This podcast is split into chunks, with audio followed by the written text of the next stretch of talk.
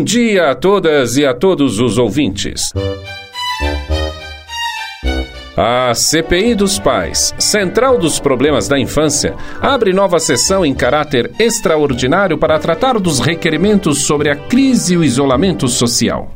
O requerimento que vamos analisar hoje é sobre a questão da importância do movimento corporal para a manutenção do bem-estar na quarentena. Quais os impactos na saúde que o sedentarismo pode gerar? Como resgatar o prazer de movimentar o corpo? O que podemos fazer para promover atividades de movimentação corporal para as crianças em isolamento social? Para abordarmos o tema, vamos antes analisar uma prova colhida em vazamento de áudio domiciliar de uma família em quarentena. Vamos às provas. Ei, galerinha, vamos dançar um pouco para a gente brincar? Vamos! O que você quer? Que música que vocês gostam? Butterfly. A da Butterfly. Então vamos. É, quero brincar também. Vamos lá, mamãe. Vai lá, então vai. Um, dois e. Butterfly pousou na flor. E a beijou. Butterfly pousou na flor. E a beijou. A lagarta comeu folha, a borboleta já voou. A lagarta comeu folha, a borboleta já voou. Nossa, Tatá, que alegria, né? Como é importante para eles se movimentarem. Olha que gracinha, que delícia, como eles ficam felizes. Eu também fico feliz, adoro dançar. Sim, nossa, é outro movimento, é uma alegria, né? Nossa, eles ficam até mais calmos depois. A gente precisa fazer isso mais vezes. Imaginação. Coração tá no batuque, pé tá lá no chão. Muito bem. Apresentados os fatos, vamos às análises com a senhora relatora que verificará o valor probatório do inquérito, visto que a criação de uma rotina que inclua atividades corporais pode contribuir para a manutenção do bem-estar e do bom funcionamento do sistema imunológico.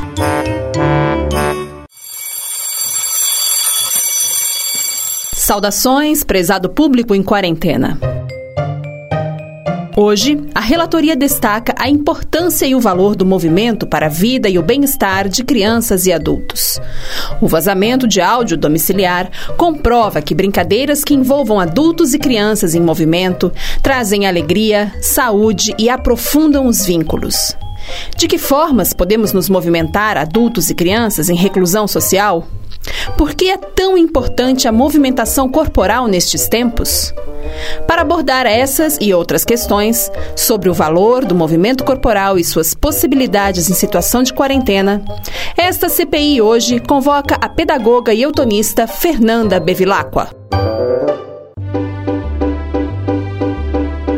O movimento é literalmente vida. Parece óbvio dizer isso, mas sentir isso é talvez mais difícil, principalmente quando a gente perdeu um pouco da espontaneidade disso que é se mover e sentir o movimento. Então, se nós fecharmos as pálpebras por alguns segundos até e ficarmos bem quietinhos, aparentemente sem um movimento externo nenhum, e nós pudermos escutar, nós vamos escutar muito, mas muito movimento dentro desde as batidas do coração até uns, um leve estalar de alguma articulação, até o sangue que corre, é mesmo uma escuta do movimento celular.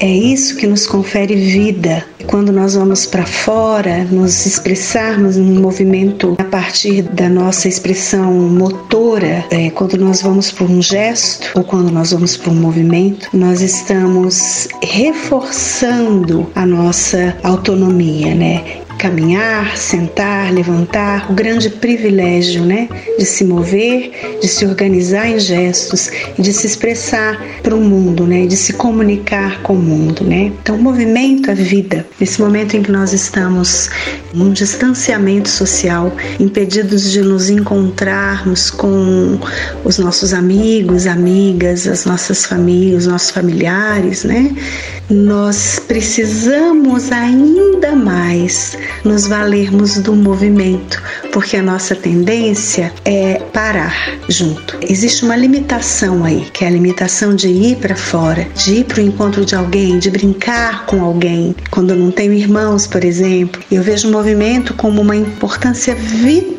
total para a rotina desses dias em que estamos vivendo essa pandemia, estamos vivendo esse isolamento. É muito importante escutar o que a criança quer fazer, o que ela quer fazer e o que ela pode fazer dentro de casa. O jovem, o adulto, não é só o bebê, não é só a criança, não é só o jovem, né? Os adultos também precisam ir para o movimento. Como eu estabeleço uma rotina de movimentos nesses momentos? Então eu sugiro que a família possa estabelecer uma rotina de movimentos durante toda uma semana. E isso pode ser feito escutando o que cada um da família, desde a criança até o adulto, escutando mesmo o que te dá prazer em termos de movimento. E aí, a partir disso, você vai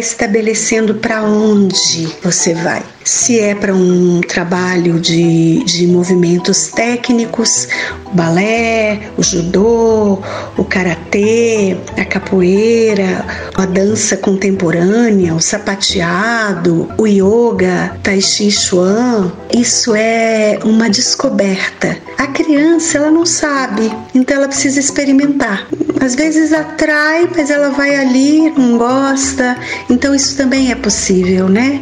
Você experimenta e você sente que não é aquilo, até o momento que você vai encontrar. Nesse momento em que nós estamos restritos, existem várias possibilidades. Com as crianças, ela, a criança precisa ficar livre ao menos até os sete anos, livre da tela. Ela precisa experimentar o corpo globalmente. Então, é como achar é, movimentos dentro de casa que possam ser feitos, é que seja colocar três músicas que a criança gosta muito e deixar essa criança dançar e ficar ali com ela, assistindo, vendo e deixar essa criança dançar livremente, explorando o corpo global. Ou, se ela gosta de correr, se ela gosta muito de correr ao ar livre e ela não pode, como estabelecer ali dentro de casa uma maratona em que ela possa correr de, do quarto para a cozinha, da cozinha para sala sem esbarrar em objeto algum, sem esbarrar em ninguém e num determinado tempo. A criança gosta muito disso, do desafio, o desafio do tempo e deixar a criança experimentar é, as relações afetivas, as relações imagéticas, as relações de criação, né, que são tão importantes na vida de um sujeito, elas ficam muito empobrecidas quando a gente fica durante muito tempo só na tela. Criança, então, nem se fala. É como eu disse, eu acho muito importante assim deixar a criança experimentar esse movimento que é um movimento livre, um movimento global, para que ela possa sair o máximo possível disso que é a tela. A minha sugestão é vá para o movimento. Estabeleça uma rotina de movimento prazeroso e que isso aconteça durante a semana toda. Ao menos uma hora por dia dessa experimentação do movimento no corpo, importantíssimo.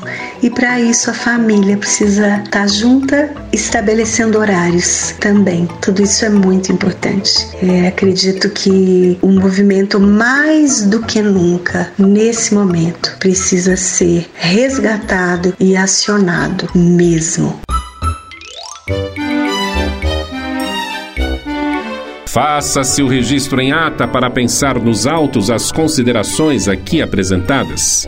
Pelos dispositivos legais, atesta-se aqui que estimular ações e promover atividades que favoreçam o movimento corporal livre é fundamental para a manutenção da saúde física, emocional e psicológica. Agradecemos a sua audiência e reforçamos que a precaução e isolamento social é ainda a melhor forma de conter a transmissão e prevenir infecções.